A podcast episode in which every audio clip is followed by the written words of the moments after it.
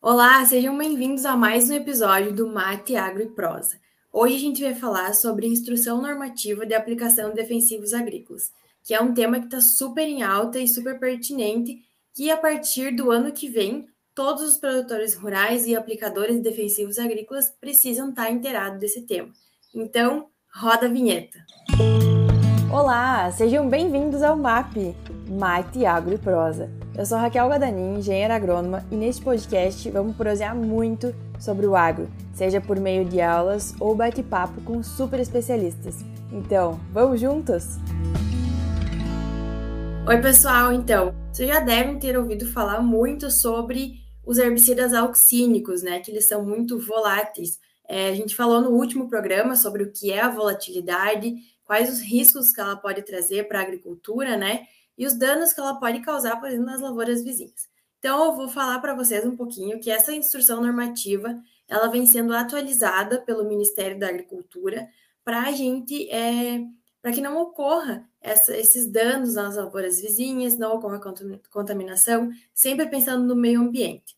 Então, vamos ver o que, que o Ministério da Agricultura anda atualizando aí na instrução normativa e que os agricultores e aplicadores defensivos agrícolas precisam seguir nessas regras.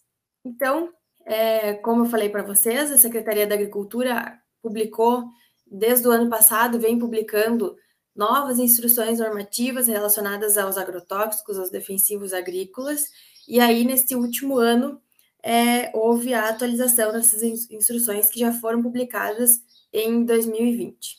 Então, pensando na comercialização dos defensivos agrícolas, vai ter que haver um cadastro, todo produtor rural e aplicador deverão fazer um cadastro no Ministério da Agricultura, dizendo que são, provando né, que são agricultores.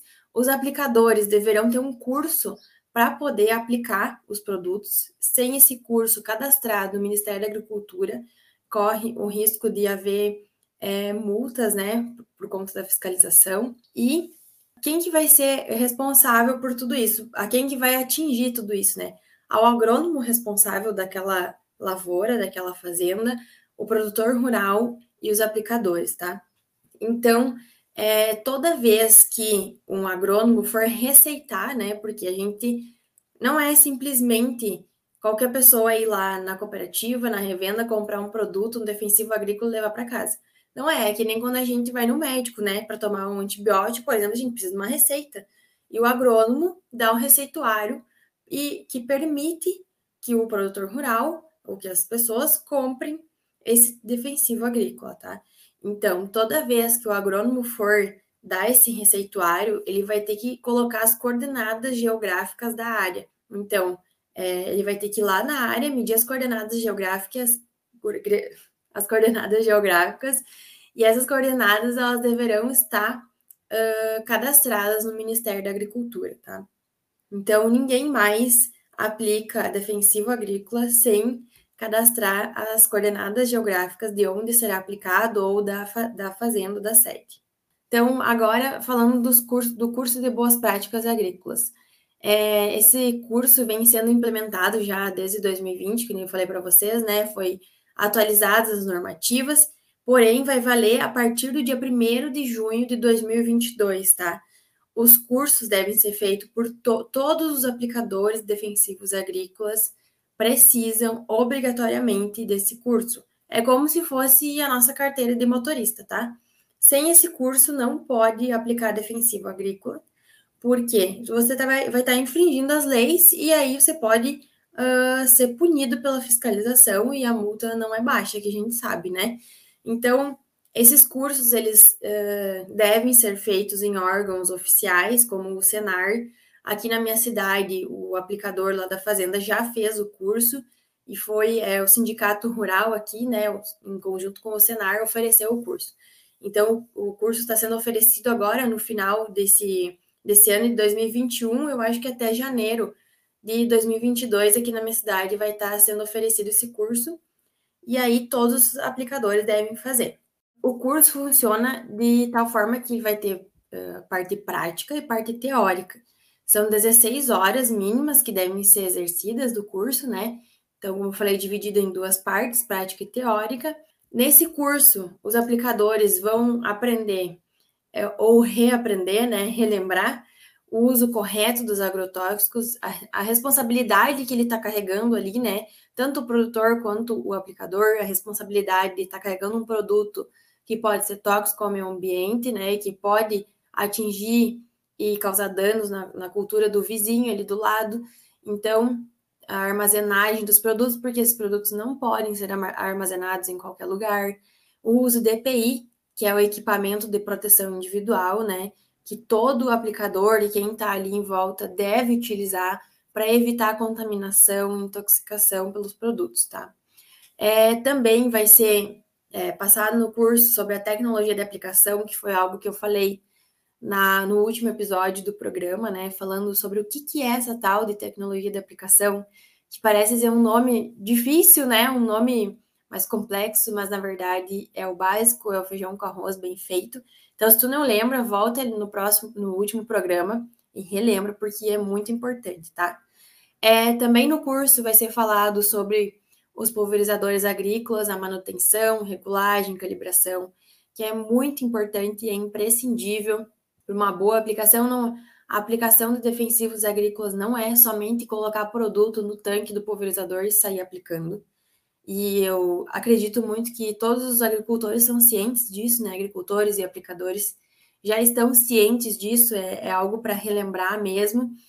Uh, tem toda a questão da manutenção do pulverizador, a cada safra deve ser feitas manutenções, que também auxiliam muito para que a gente não perca produto, para que não ocorra a perca do produto para fora do alvo, tá? Que a nosso, o nosso objetivo é atingir o alvo, né? E aí vai ter a parte prática, então, com a carga mínima de 8 horas, que vai mostrar como que é feita a manutenção, a regulagem, a calibração dos pulverizadores, né? Como se usa corretamente os EPIs, o equipamento de proteção, e as orientações que precisam de reparo, regulagem do pulverizador.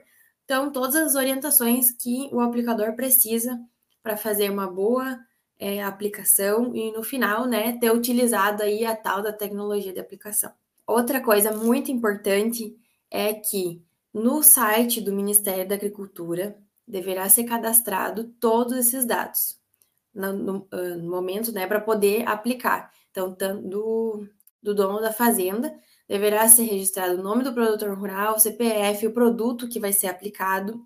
Então, a cada produto que, a cada aplicação que, que haver no campo, deve ter um caderno de campo onde vai ser anotado, ah, foi aplicado, eu, fulano de tal, apliquei tal e tal produto na dose tal, em tal cultura.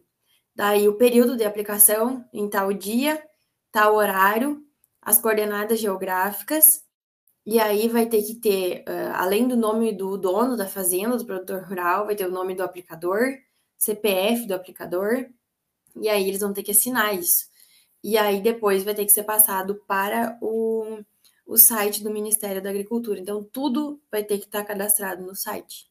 Essas informações, depois que, que for aplicado, isso principalmente, essa, essa normativa é principalmente de momento assim, é para produtos hormonais, né? Auxínicos, como o 2,4-D, de campa, que está vindo aí no mercado também.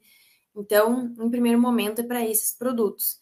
E aí, depois, ah, vamos dizer, eu vou aplicar um defensivo hoje, vou aplicar um 2,4-D hoje na minha lavoura, vou dessecar, aplicar 2,4-D, coloco 2,4-D, coloco adjuvante, coloco é, algum outro produto junto, alguma mistura, né?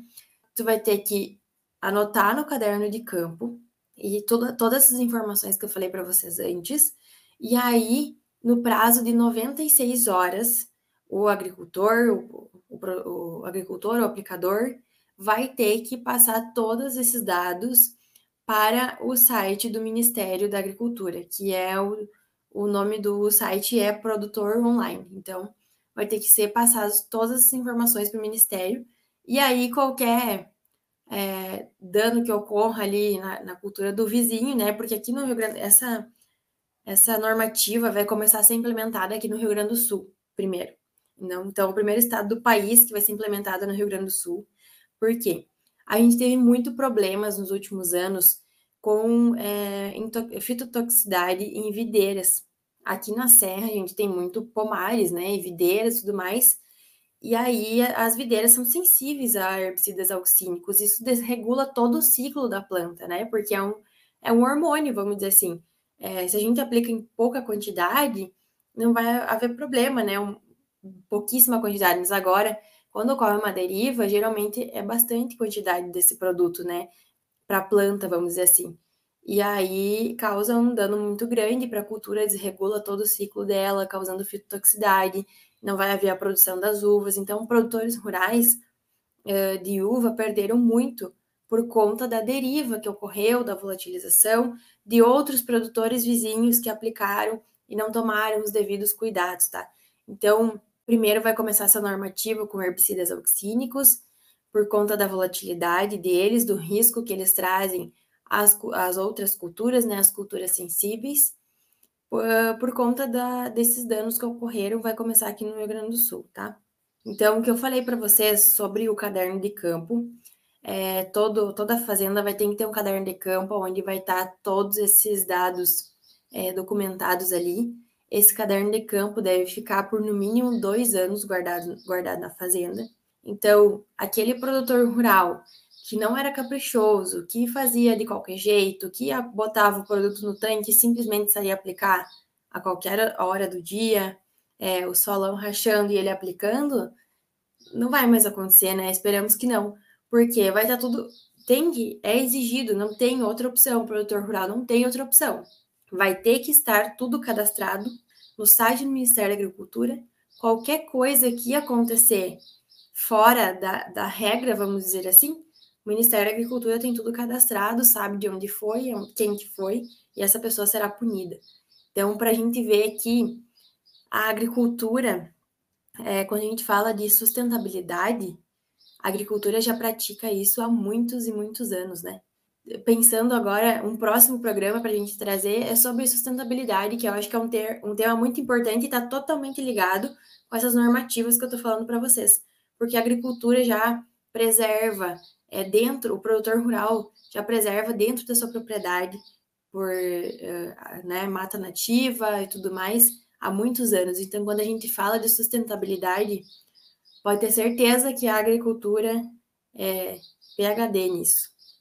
Agora, falando do caderno de campo, que eu falei para vocês, né, que ele vai ter que ficar disponível para fiscalização, quando a fiscalização for na fazenda, ele deve estar disponível ali para ser fiscalizado é, junto com a receita agronômica, né? Então, o nome do agrônomo que recomendou aquele produto vai estar tá ali assinado. Então, o agrônomo também vai estar tá, é, sujeito a essa fiscalização, vai ter que ter a nota fiscal do produto também. E, num prazo mínimo de dois anos, esse caderno vai ter que ficar guardado para disponível para fiscalização. Então, é isso aí. E pensando, é, esses dias, quando eu estava fazendo essa apresentação para vocês, eu resolvi colocar esse slide aqui, porque eu, tava, eu comecei a pensar na nossa propriedade rural. É, o meu pai já tem, ele tem 60 e poucos anos, ele é novo, né, relativamente novo, só que a, ele não teve a, essa vivência com a tecnologia que nem a gente, nós jovens, tivemos, né?